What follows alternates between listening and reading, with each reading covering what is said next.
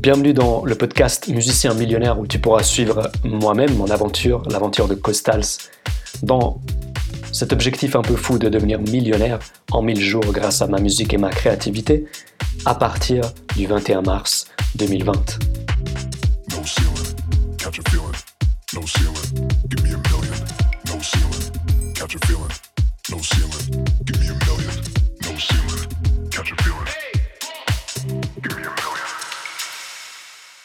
Mon style unique.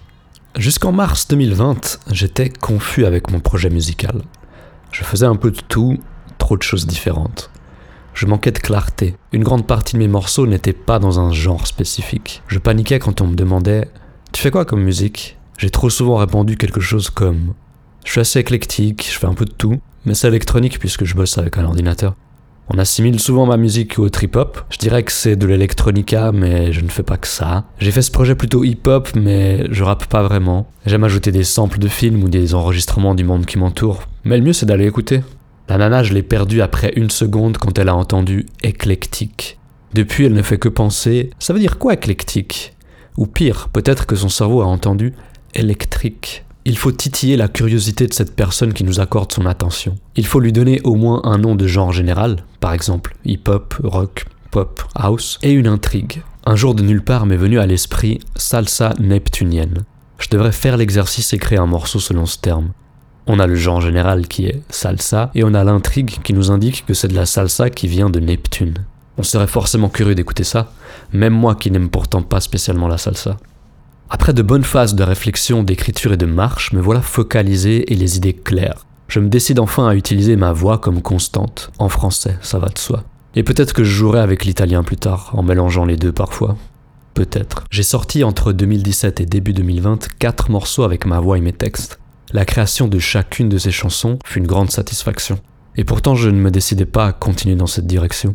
Je ne me considérais même pas comme un artiste vocal. Je pensais me limiter à faire de la musique instrumentale et je me mentais à moi-même en me disant je préfère utiliser seulement la musique pour m'exprimer, elle est plus proche de la vérité que les mots, c'est plus simple techniquement et pour le mixage. Toutes ces excuses sont vraies autant qu'elles sont fausses. Par exemple, si j'utilise ma voix, il faudra certes mixer des pistes de voix, mais ça veut aussi dire qu'il y aura moins de pistes instrumentales. Le mixage serait même facilité parce que la musique ne doit de toute façon pas être dense et complexe s'il y a une voix prédominante.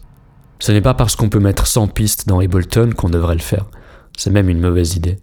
Il est bon de penser à ces groupes qui sont composés seulement de deux ou trois instruments. Imagine la simplicité du mixage de leurs morceaux. J'ai alors réalisé que ma vraie raison de ne pas utiliser sérieusement ma voix était l'inconfort. Le processus d'écrire une chanson, de l'associer à de la musique, d'enregistrer et produire ça au mieux, était encore trop laborieux pour moi, sans parler de l'idée d'y publier et d'être jugé. J'ai beau être assez détaché, je pense que ça m'affecte encore un peu. En réalité, ce qui me freinait, c'était surtout de penser à tout ce processus, qui me semblait être une montagne énorme, et mon opinion des quelques démos créées ces derniers mois. Puis je me suis souvenu de mon motto. Embrasser l'inconfort pour devenir plus fort. Il faut aller vers l'inconfort plutôt que le fuir parce que c'est là que se trouve l'or. Aller courir tous les jours, c'est très inconfortable au début, et c'est une des meilleures choses que l'on puisse faire pour notre bien-être et longévité. Un côté Gainsbourg d'aujourd'hui. C'est ce qu'un ami a dit après avoir écouté Oxygène. J'ai jamais vraiment écouté Serge Gainsbourg. Ce morceau est sorti en septembre 2019 et son clip deux mois après. Je l'ai posté en vidéo native sur Facebook et Instagram cette semaine seulement, en avril 2020, et j'ai reçu de nouveaux feedbacks de gens qui ne connaissaient pas encore ce projet. Ça m'a davantage encouragé à me replonger dans la chanson et faire comme un autre pote musicien m'a écrit Continue sur cette voie. Écoutez ta voix. Mon elevator pitch. Voici l'alternative à l'ennuyeuse description de ma musique que j'ai fait au début de mon épisode. Wikipédia nous dit un elevator pitch ou un argumentaire éclair est un exercice de communication orale qui consiste à se présenter et mettre en valeur son projet face à un partenaire ou investisseur potentiel situé à un niveau hiérarchique plus élevé que soi et dont le temps est compté. Ça marche aussi pour les musiciens, alors je peux ressortir l'un de ces elevator pitch que j'avais trouvé pour la promotion de mon single Oxygen, quand Romeo Elvis remplace les joints par le Qigong au quotidien. On a donc un artiste incontournable de la scène francophone que pratiquement tout le monde connaît, en théâtre francophone, et on a une intrigue qui devrait faire sourire. Et on a même une rime. Artistes similaires. Il est utile de se faire une liste des artistes qu'on estime similaires à notre musique pour un marketing ciblé. quels autres artistes nos fans potentiels écoutent? D'autre part, on fera une playlist avec ces artistes pour pouvoir comparer à leurs morceaux la qualité des nôtres et les utiliser comme référence en termes de production.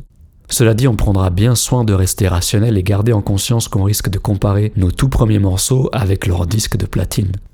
Derrière un disque de platine, il y a une multitude d'autres projets, environ 10 ans au moins de travail assidu, et une équipe de professionnels du son.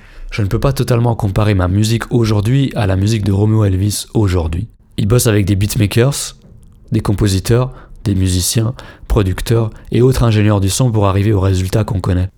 Moi en revanche, pour l'instant je suis seul pour tout faire, avec à disposition quelques amis qui, pour le moment, n'ont qu'une petite expérience dans le mixage et mastering et pas d'accès à de gros studios.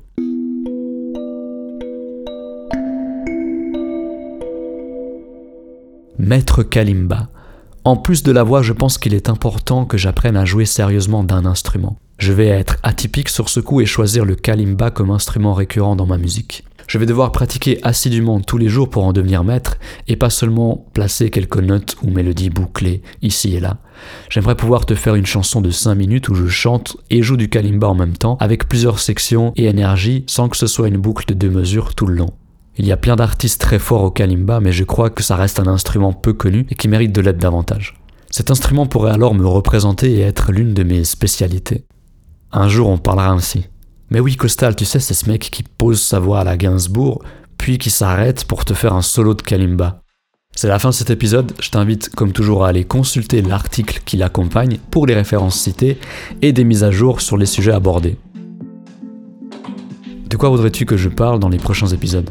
Envoie-moi tes questions par email à costalsmusic at C O S T L S M U S I C ou via les différents canaux sociaux qui s'affichent en bas à droite de ton écran quand tu te trouves sur mon site costals.net, costals.net